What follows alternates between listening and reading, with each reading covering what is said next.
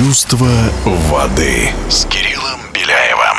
Всем привет, с вами вице-чемпион мира и Европы по плаванию на открытой воде Кирилл Беляев.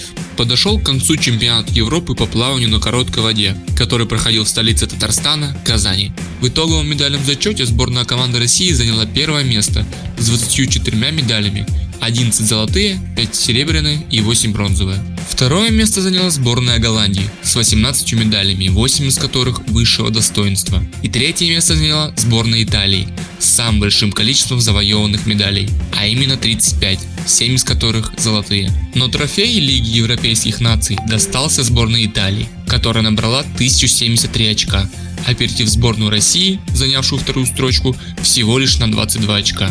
По итогам соревнований Анастасия Кирпичникова была признана лучшей спортсменкой чемпионата Европы 2021 года.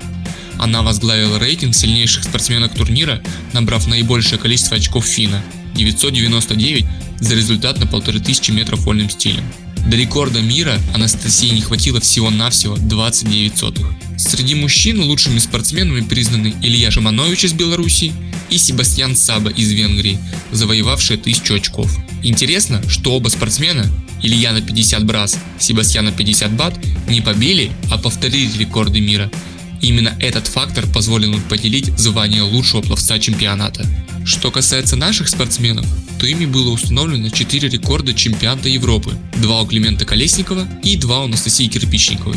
Было установлено 10 рекордов России, 2 из которых в эстафете, 2 юношеских рекорда мира и Европы, Ильей Бородиным и Евгенией Чекуновой – и 4 юношеских рекорда России. А наибольшее количество золотых медалей нашей стране принесли Климент Колесников и Анастасия Кирпичникова по 3. Стоит заметить, что у нашей команды большое количество деревянных медалей – 11 которые в будущем могут превратиться в медали более высокого ранга. Необходимо отметить не только работу спортсменов, которые блистательно выполнили свою работу, но и тренеров, пассажистов, врачей и всех причастных к этому успеху.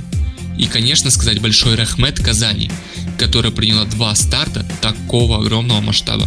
Впереди чемпионат России в Санкт-Петербурге и чемпионат мира в Абу-Даби на короткой воде, который пройдет уже в декабре, так что времени осталось совсем немного. Надеюсь, это было информативно и интересно. С вами был мастер спорта международного класса по плаванию Кирилл Беляев.